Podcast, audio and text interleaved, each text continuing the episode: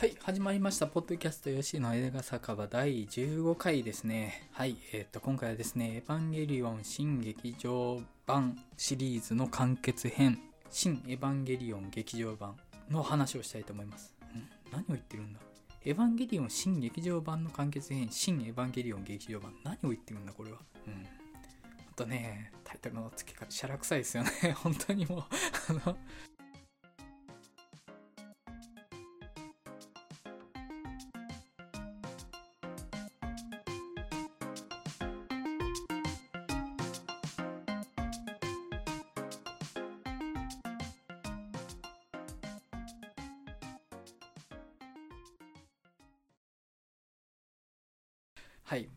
まあ、あの、一応私、あの、新世紀エヴァンゲリオンテレビシリーズが小学校6年生の時に始まっ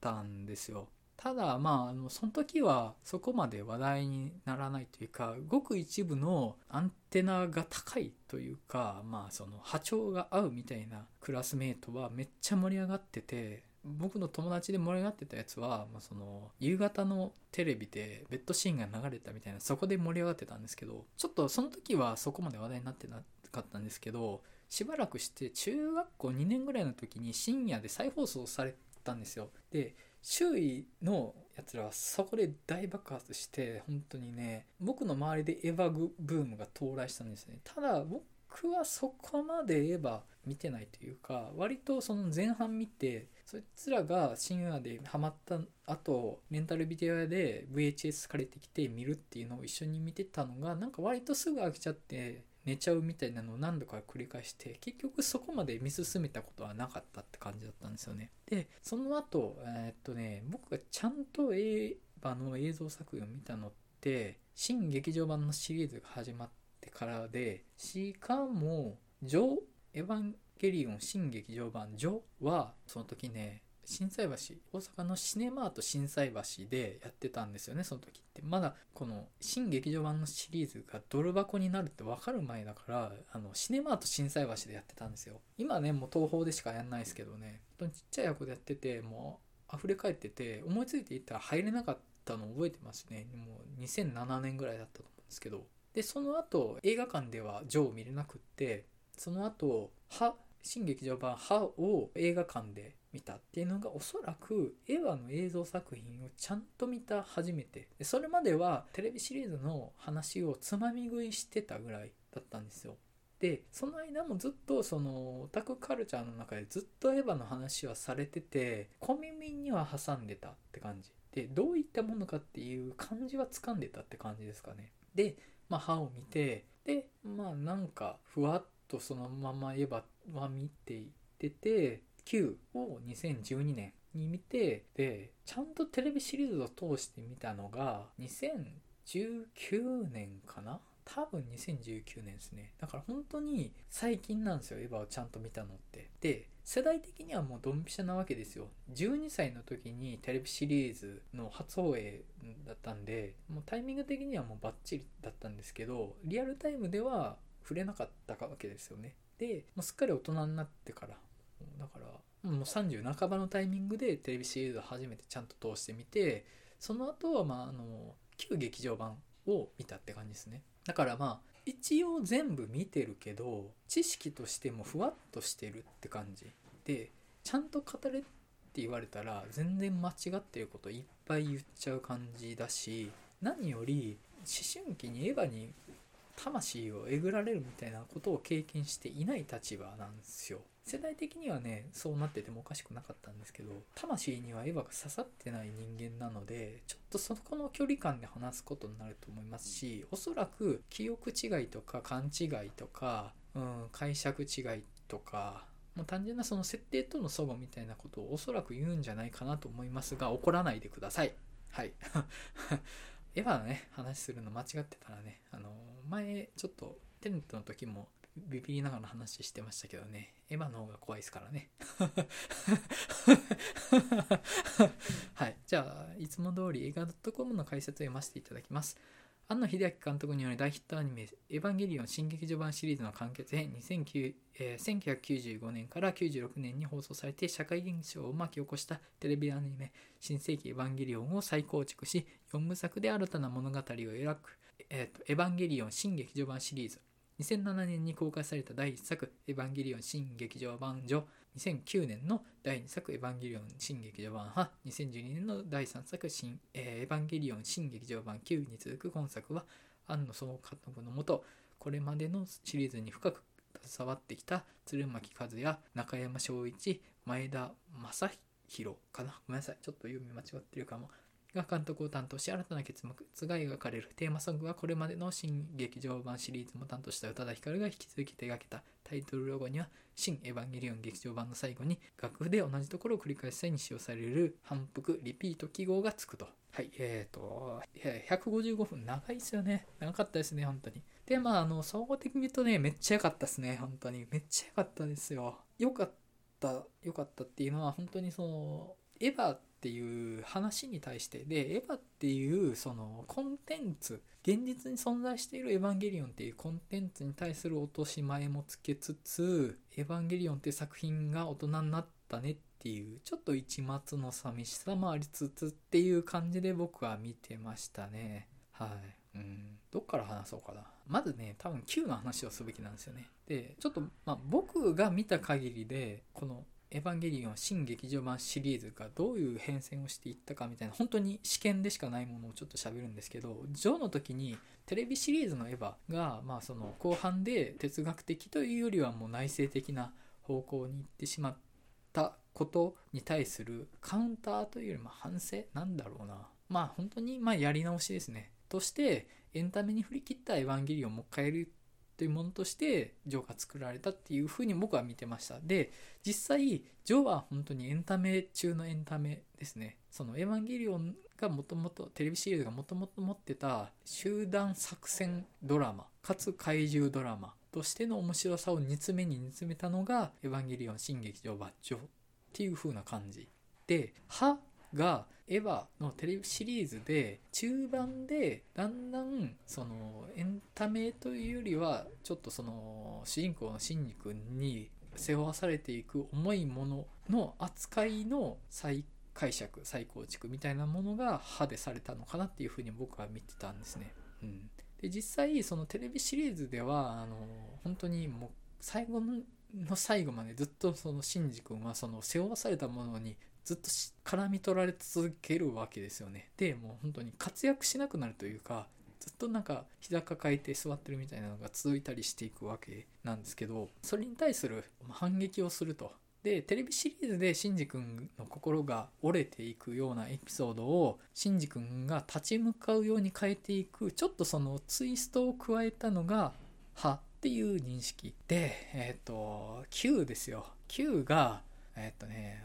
これはもう本当にどう捉えていいか僕も分かんなかったしそのあんまり映画の話としてもそこまで好きじゃなかったんで多分1回か2回しか見てないんですよね。だから話もちょっとふわっとしか覚えてないです。うろ覚えです。でまあその歯でシンジ君が現実に立ち向かったことが悪い方に働きましたって。でそれをみんなで責めるっていうのが Q だったっていうふうに僕は見てたんですよね。ちゃんと見れてないかもしれないです。でね、ほんと嫌でしたよ。もうなんか歯でね、もう頑張って綾波助けるってなったらもうね、9になったらね、全部お前のせいだみたいにみんなが言うっていう。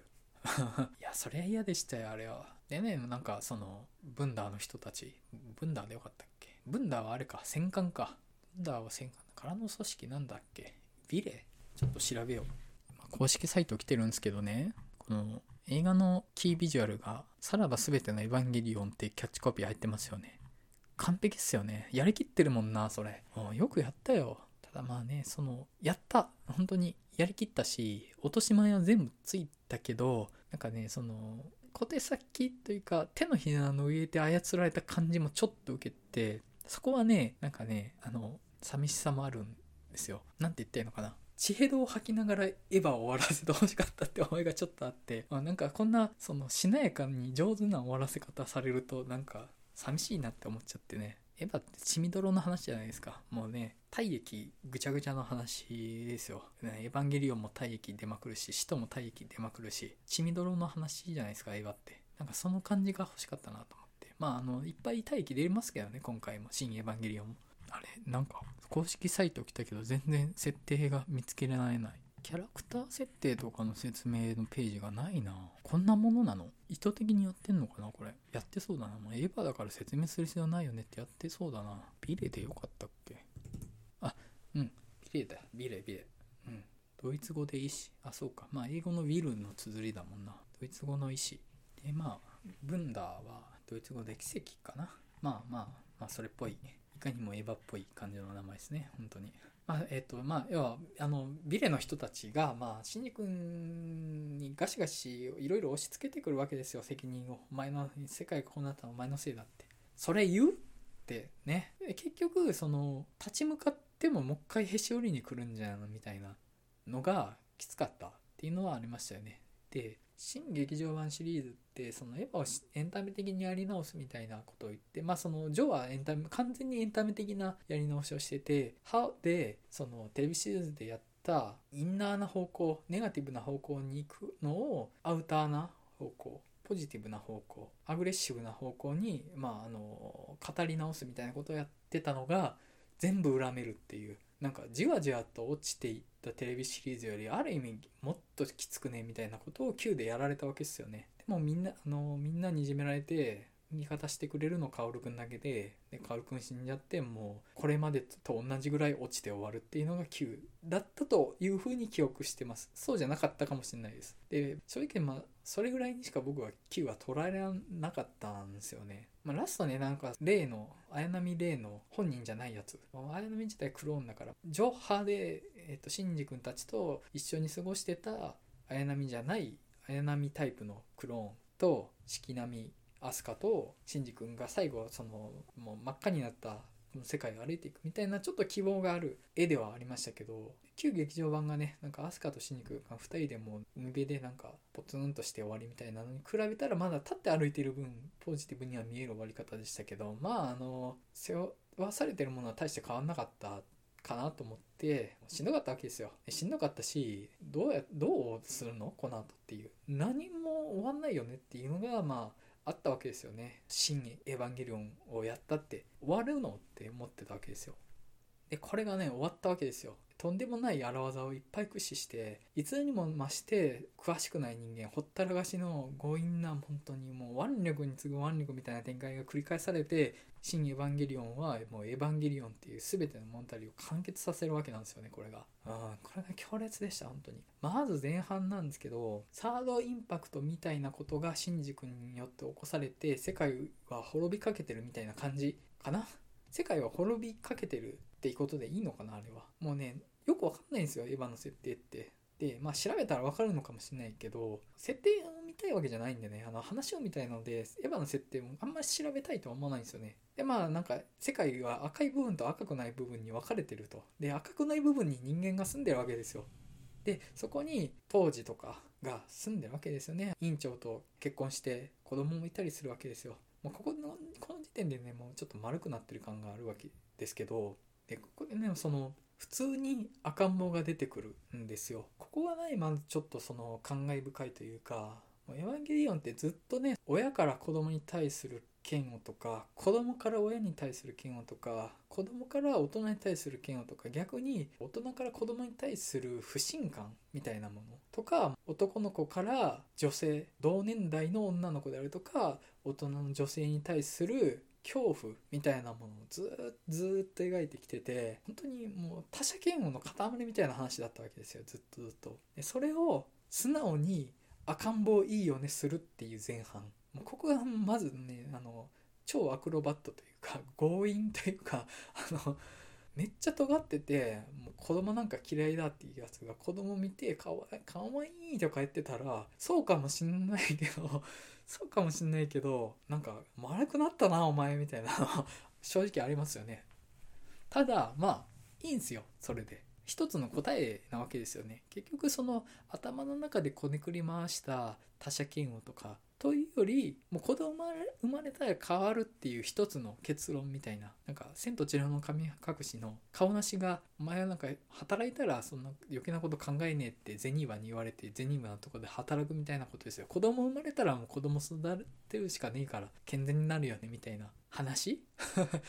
またね、まあ、その子供が子供をいかにも赤ん坊らしく描かれるのでなんかね嫌悪感がないというかずっとその「エヴァンゲリオン」の中で描かれる子供ってモチーフってグロテスクなものだったわけですよ。まずその「エヴァンゲリオン」の中に乗るパイロットチルドレンまあチルドレンですからね呼ばれ方がパイロットのことが。でアンビリカルケーブルって、まあ、そのへそのケーブルでつながれたチルドレンとエヴァンゲリオンはつながるわけですよ。だからもうずっと親と子供の母親と子供の話をしてて、まあ、それが血みどろなわけですよね。本当に。歯茎とかね筋肉とかむき出しの存在だしエヴァンゲリオンって。でまあその死とはもう血みどろぐちゃぐちゃになるしで生ものに対する嫌悪感がずっとあった話だったのに赤ん坊いいよねって急に言うわけですよ。大丈夫かっていうその丸くなりすぎだろみたいな。その。その赤ん坊が出てきたらその話は、ま、丸く収まるがそれでいいのかとか思いつついいよねってまあなるわけですよ。エヴァンゲリオンがそこにたど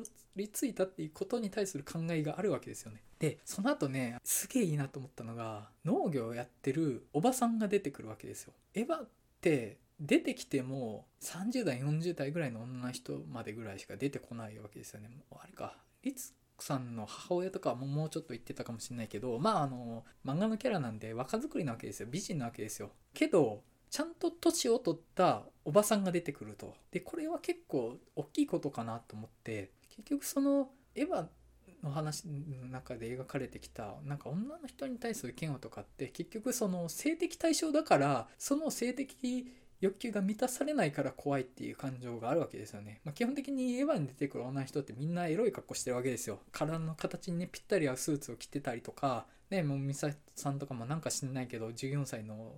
ね、男子誘惑してくるし、ね、律子さんはもう不倫みたいな感じなわけ、不倫っていうかまあ、あんな感じなわけですよ。ね、基本的に、全体的にもう女性全員からセックスの匂いがする話なわけですよ。で、それが性的な満たされなさとか肉に対する嫌悪感みたいな。庵野監督肉食えないもんね、うん、なんか肉に対する嫌悪感みたいなのがある話なところにおばさんが出てくると。普通にとシワがいっぱい入ってたり体型もあのちょっと丸くなってたりとか、まあ、いわゆるその美人って呼ばれるようなタイプではない女の人が出てくるっていう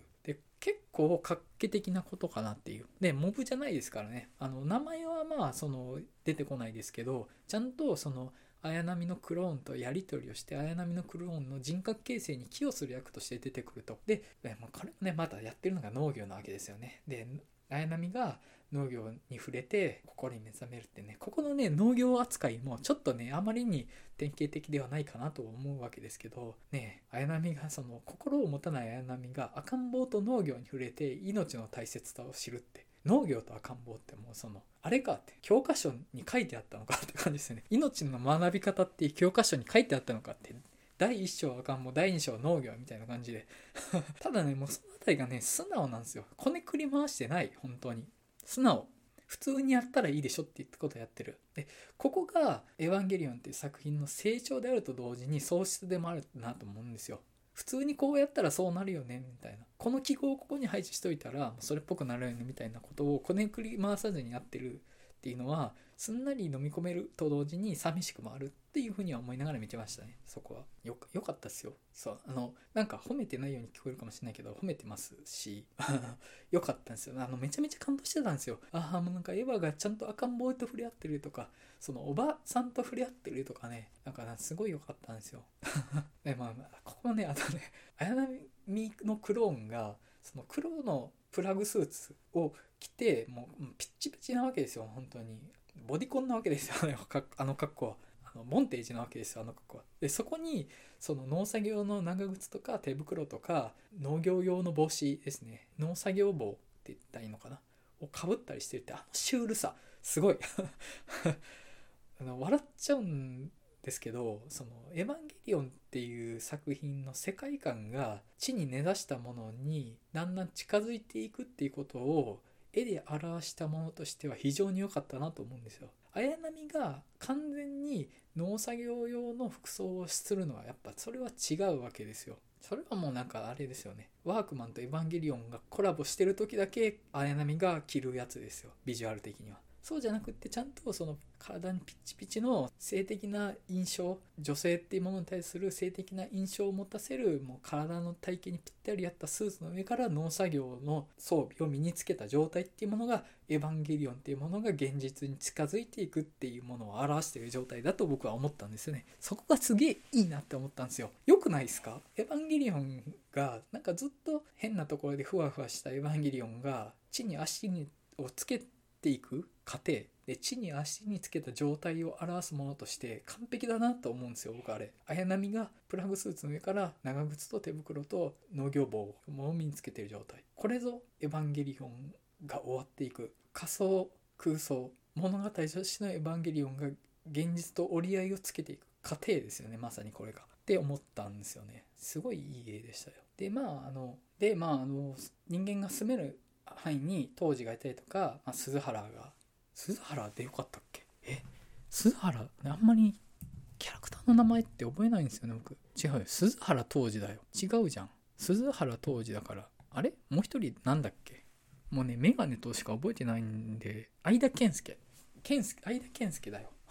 相田健介ね。あのがいい感じの人格者になってると。軍事オタクだったやつがね。で飛鳥の面倒を見てる。でここで四季並みの裸に動揺しないんですよね健介が。でここでちょっとそのセックスを経た男女の匂いがするわけですよここで。飛鳥と健介の間に。だからシンジ君が意識がない間に飛鳥が大人になってるというか折り合いをつけてる。14歳の頃の思いに折り合いをつけてる感じがすると。っていうのがここでね無理やりエヴァから巣立たされる気配がプンプンしてくるわけですよねあなんか無理やり布団から叩き出されるなっていう予感がこの辺りでするんですよねでその後結局シンジ君はまあ目の前で薫君が爆死したりとかのトラウマとか、まあ、そもそもまあ世界中から攻められたりとかのトラウマで、まあ、相変わらず膝抱えてるわけですよ。でここの展開は、まあ、やっぱフラストレーションじゃフラストレーションなんですけど、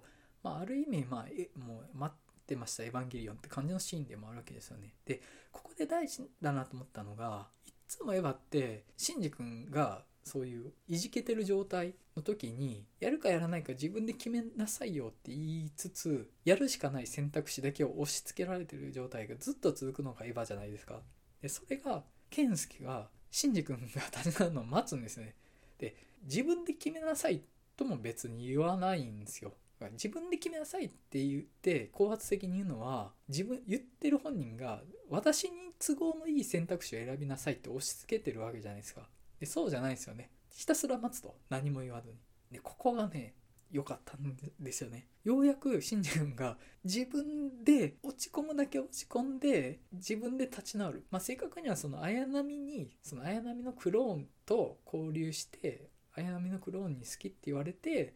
立ち直るんですけどいきなり膝抱えてるシンジ君が世界の危機だやるぜってなるのはおかしいなとは思うんですけど落ち込むだけ落ち込んで落ち込み飽きるわけですよね。あとまあ落ち込んでたら腹が減るっていうことにようやく気づくわけですよ。今までのシンジ君ってずっと落ち込んでたのにあんまりお腹空かないのかなとかちょっと思いながら見てたとこあったんですけどようやく生命の危機レベルの空腹感を感じてレーションを食べて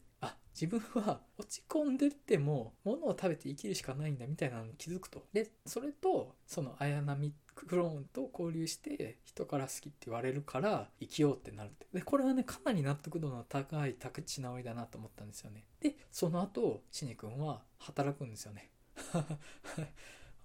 もうねこの辺り精神的にダウナーな状態になった人間には、えー、精神的にひねくれた人間を治すもの3つ赤ん坊自然の農業ですね。赤ん坊農作物労働。結構ねマッチョの価値観ですよねここ。マッチョというかあの働きゃ分かるんだよ社会に出りゃ分かるんだよこの辺りはかなり乱暴っちゃ乱暴だなと思うんですよ。でエヴァずっとエヴァはそういうものは鵜呑みにしない話だったと思うんですよ。親からやれって言われてもやらない話だったと思うんですよねエヴァって。ね。大人から言われてもお前が選べって言ってるけど実はもうやれって言ってるのと同義のことを親が押し続けてもやらないみたいなことをやるのがエヴァだったと思うんですけどそこで 働けば健康的になるよみたいなことをやってる、うん、いやなんかねでここそのエヴァっぽくなさみたいな部分やればその気持ち前向きになるよみたいなちょっと乱暴な結論もシンジ君が落ちくだけ落ち込むだけ落ち込んで落ち込み飽きた状態で立ち直っててるからこそなんか飲み込めると思うんですよねあれは。でそうじゃなくてなんか他人からケツ叩かれて俺はやるぜってなった状態でポジティブになったらそれはもう別の何かをインストールされただけのマシンじゃんってなるんですよ。結局何かあのその精神的なカンフル剤を打たれただけで結局シンジ君の事故は相変わらずないよねってなるそうなりそうなところをちゃんとシンジ君が落ち込んで落ち込んで落ち込み飽きたから生きてみようってなるっていうのを経てるからこそなんか飲み込めるなって思ったんですよ。うん、なんかそこの流れはねすごい良かったなと思っていやその流れじゃないと無理だったかなって思ったんですよね。でブンダーに帰るわけですねシンジ君は。俺は俺はやるぜってなって。でここでね俺は戦いに行くというより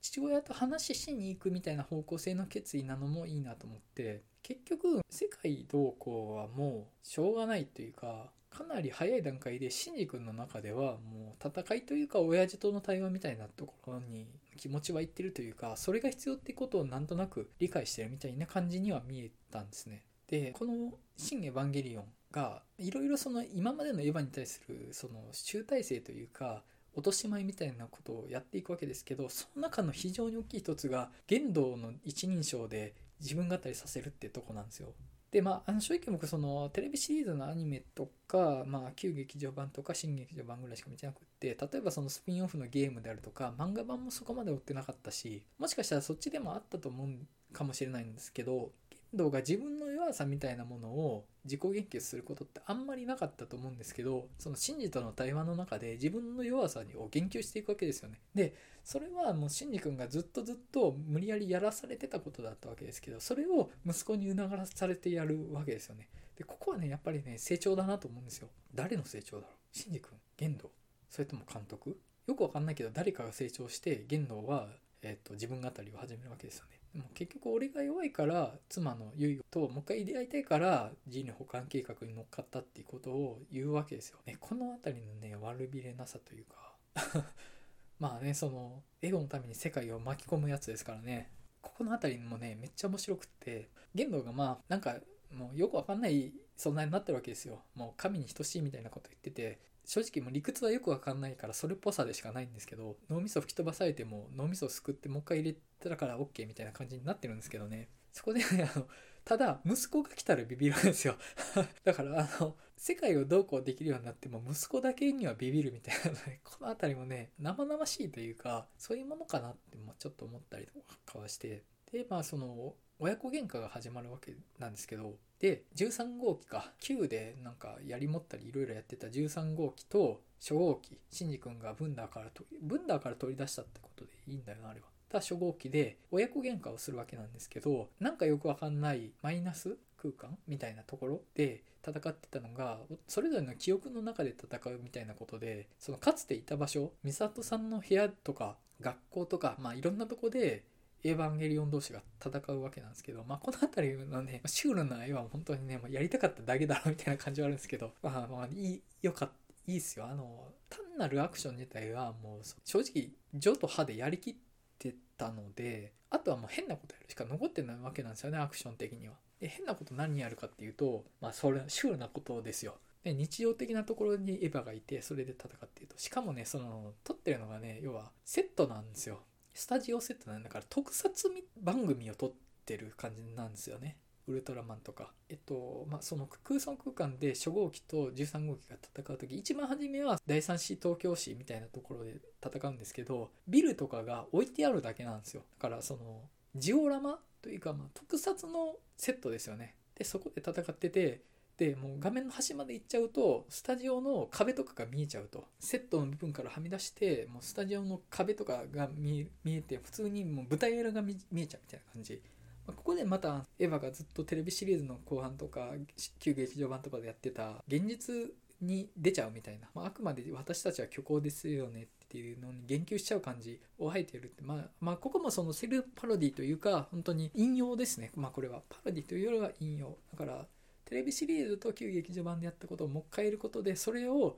終わらせにかかるっていう意味でやってるとは思うんですけど、まあ、しかもその特撮だからまあ庵野監督庵野総監督が好きな、まあ、ウルトラマンですよ。ウルトラマンのみたいな感じで戦ってるわけですよね。でそこで戦ってて、まあね、戦う前にねそのシンジ君が寄ってくる時にね俺は神になったとか言ってたのに AT フィールド出ちゃうわけですよ。その前にねその人類保管計画は人と人の間の境目なくすみたいなことを言ってたのに言っててそれに乗っかった自分が神半分神みたいになってとか言ってるのにシンジ君が来たら AT フィールド出ちゃうわけですよ。だからあの息子声ってなってるのが出ちゃって俺出ちゃったみたいになってるのがあれはやばい。あれは本当にやばい。面白すぎる。結局まああれはねよくある話だと思うんですよ。なんか悟った感じになってるやつが実はもうなんかゴリゴリに字が出てってるみたいな。俺なんか全然何も気にしないよしなやかだぜとか言ってるやつがもうバッキバキの自我自意識過剰みたいなのってよくある話じゃないですか。まあ僕含めてね。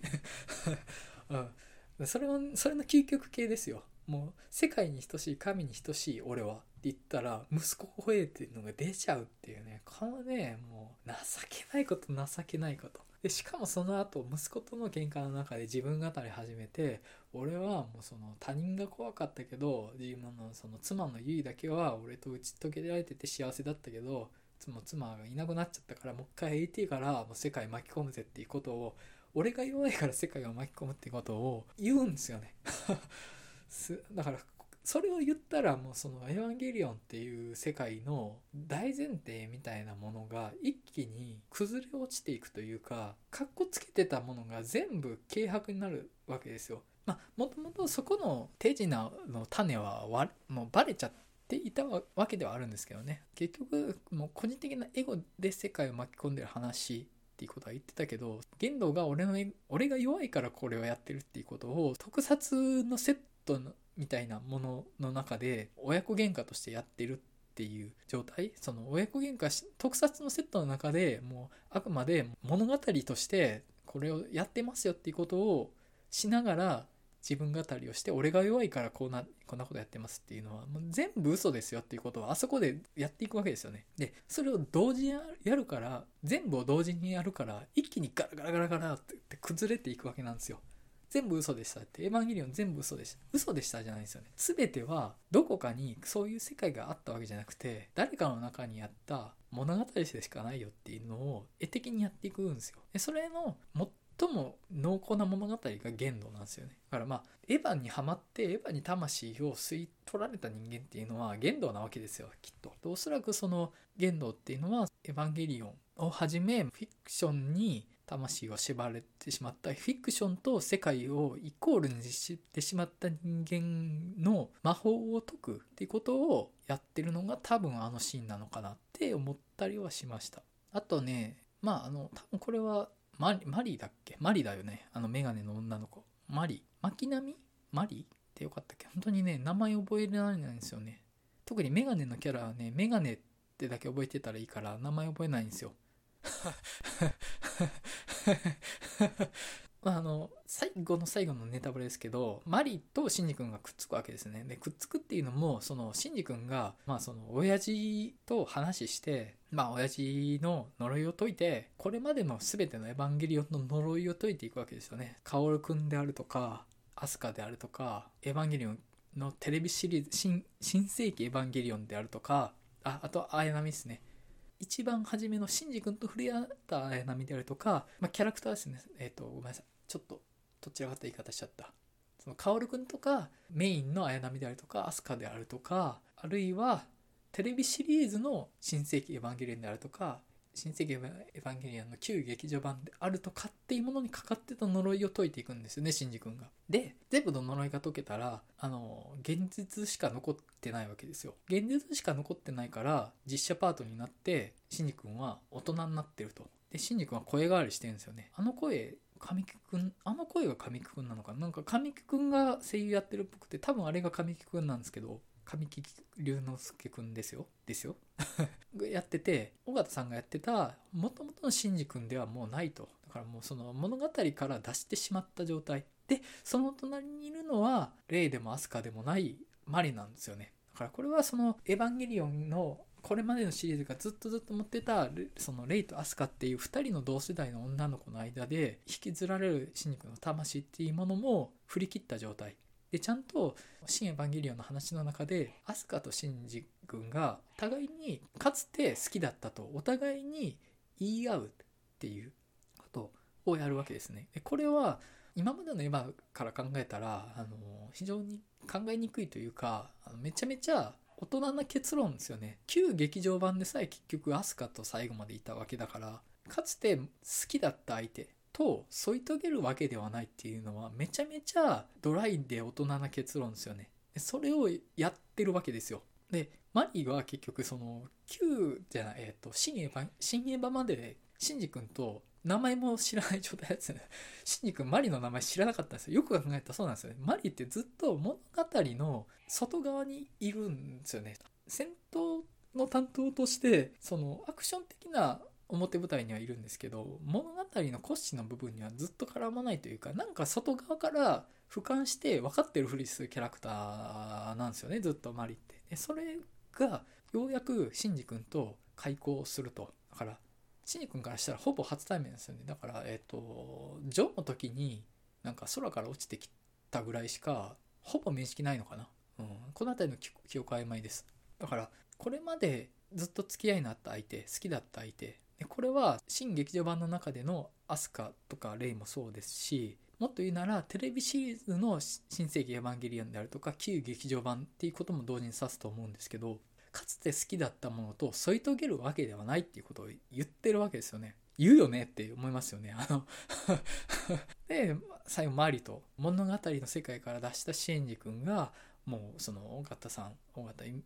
尾形由美さんだっけ？の声ではなくなったシンジ君とマリが添い遂げて現実に出ていくって。まあ、あの、現実に出ていく系のエンディングって、まあ、フィクションでもよくあると思いますけど、それをやるわけですよね。結構な暴力的な展開だとは思うんですよ。ね、あれだけその、シンジ君の相手としてレイとアスカっていうキャラクターがずっとずっと25年、25年か ?96 年からだから、あ、25年か、25年ですね。来た人気キャラクター、シンジ君のペアとして存在してたキャラクターが別の居場所を見つけて、えっ、ー、と、だからアスカはケンスケっていう相方を見つけて、レイは多分、カオルくんってことかな？まあ別に薫君が相手じゃなくてもなんか赤ん坊抱えてたりしてたから、まあ自分で何か別の何かを見つけてるわけですよね。アスカもレイも。で、シンジ君は最後に周りが隣にいるっていう、めちゃめちゃね、その大人な結論ですよ。今までのエヴァンゲリオン考えてたら。ずっとね、うじうじうじうじアスカとレイに執着する話だったわけじゃないですか、エヴァンゲリオンは。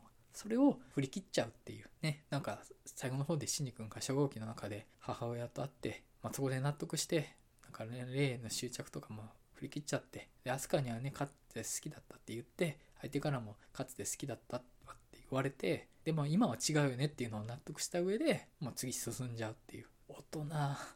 今までのエヴァンゲリオンがそんなことを言うって感じですよね っ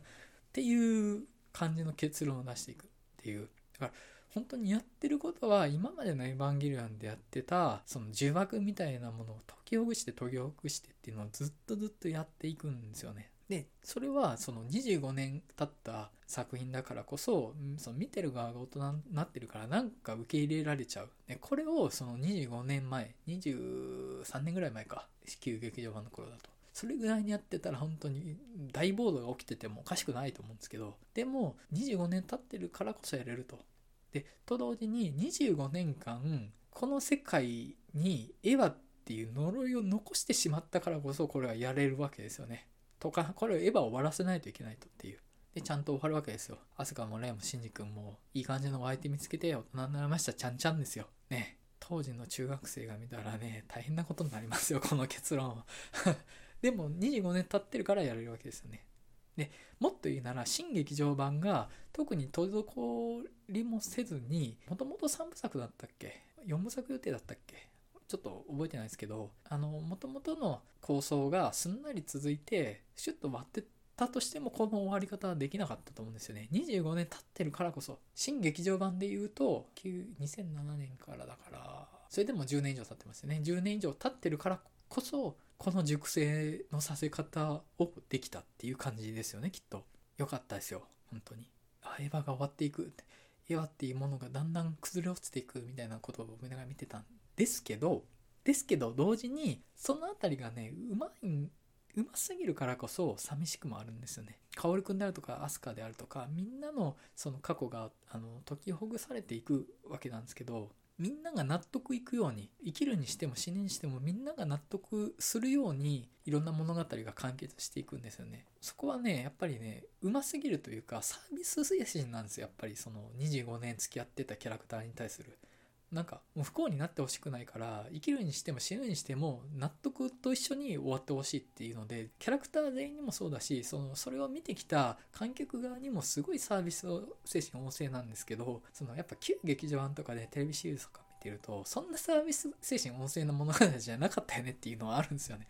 もっとちょっと突き放す感じというか、うん、があったのがやっぱ古い方だったんでそのサービス精神がやっぱりね大人になったんだなって思うところですよ。その、まあ、それがまあ、あの、そう、監督なのかどうかわかんないですよ。その、スタッフ全般がもうちょっと丸くなったっていうのもあるかもしれないですし、エヴァンゲリオンって作品が全て庵野監督のもの、責任によるものっていう言い方もちょっと乱暴かなって気もするので、まあ、ただやっぱりそのみんな大人になったんだろうなって気がするんですよ。ただその大人になり方はやっぱりね、その、小手先のうまさも同時なわけですよね。全員が不幸にならない終わりしたら気持ちいいよねっていう感じの終わり方でもあるのでそこの上手さは寂しくもあるという感じなんではあったなと思って特にねその旧劇場版とか本当にみんな死ねえみたいな話なわけですよ。もうねみんな死んで馬車全員液体になっちゃえみたいな世界滅んじゃえみたいな酒みたいな話だしアニメーションってフィクションに対する当てつけみたいな話でもあったんでね。ね急になんか実写入ってきてもう全部嘘です。全部その全部絵ですみたいなことを自分で言うっていうね。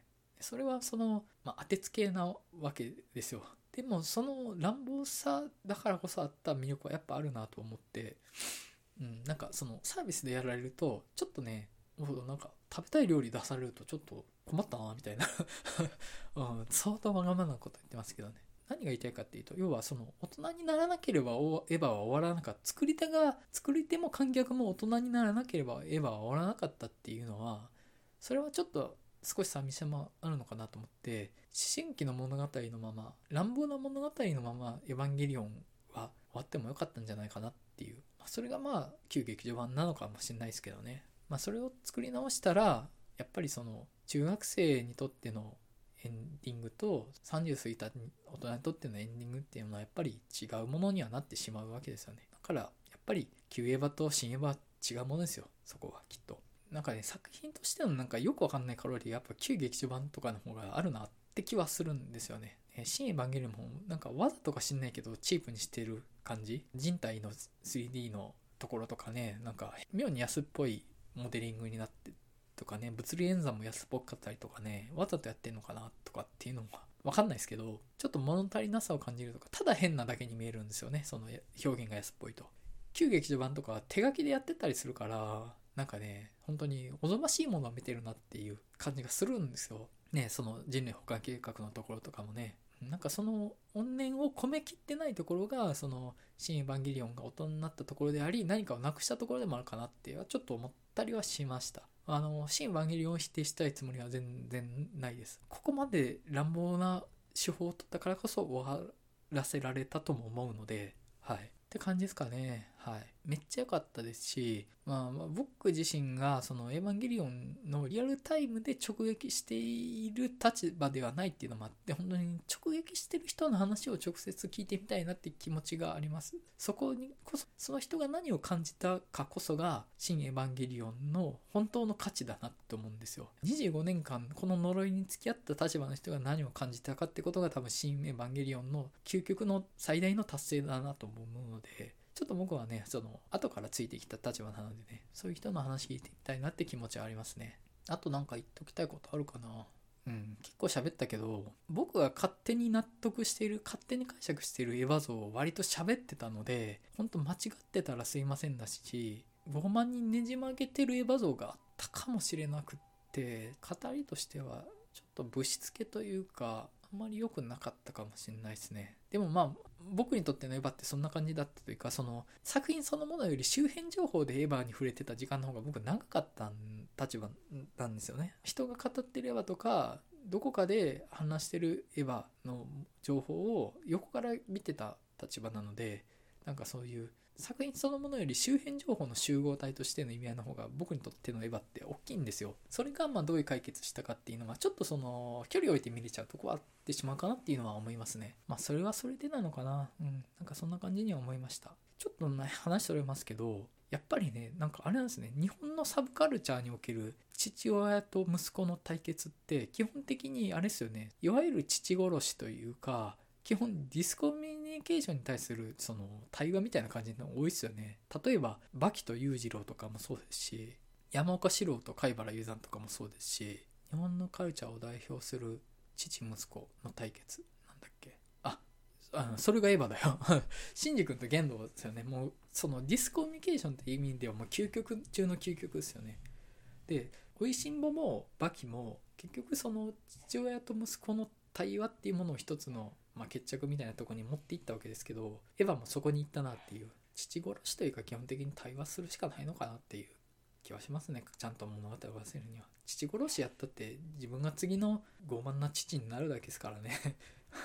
結局父殺しはその家父長制の輪廻の中に入っちゃうだけだからやっぱ対話しかないんだろうなって気はしますね、うん、この世界の問題は全て父と息子のディスコミュニケーションに原因があるとっていうのがエヴァンゲリオンです。はい。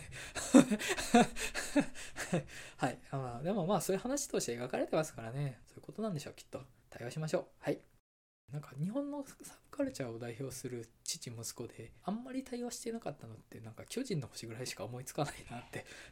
あ巨人の星もあれと対話してるかないやでもね僕ちょっと巨人の星好きだから話それちゃうんですけど星一徹は本当に対話のしようのない人間なんでねヒューマンの内面に全く関心を寄せない人間でしたからね、うん、勝手に感動して勝手に泣いてるみたいな終わりです喋り始める前は結構どれぐらい喋れるかなって思ってたんですけど喋りだしたら割とペラペラ喋っちゃいましたね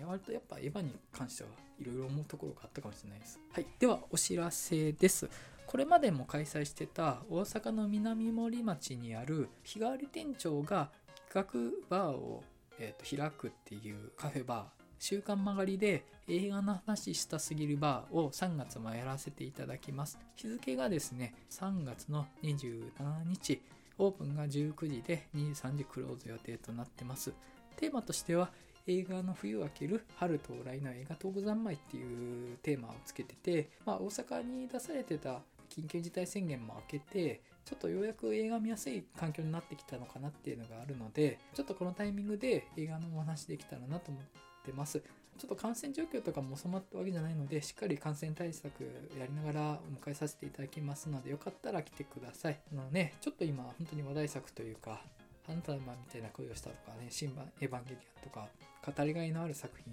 があるので、まあ来ていただけたらがっつり話できるかなと。逆に私ちょっと今、新作映画が花束みたいなと新エヴァぐらいしか見れてないので、ちょっとその2つにカロリーがっつり割きたいかなって気持ちはありますね。あの、他に店長やる人たちはもっと幅広くはお話できると思うので、何がしか映画のお話したいなっていう方いらっしゃったら、もしよかったらこの日来ていただけたら嬉しいです。はい、そんな感じですね。では、えっ、ー、と、吉野映画酒場第15回、新エヴァンゲリオンの話、ちょっとまあ、ハンカツがペラペラ喋って申し訳なかったですけど、終わりたいと思います。それではまたお会いしましょう。さよなら。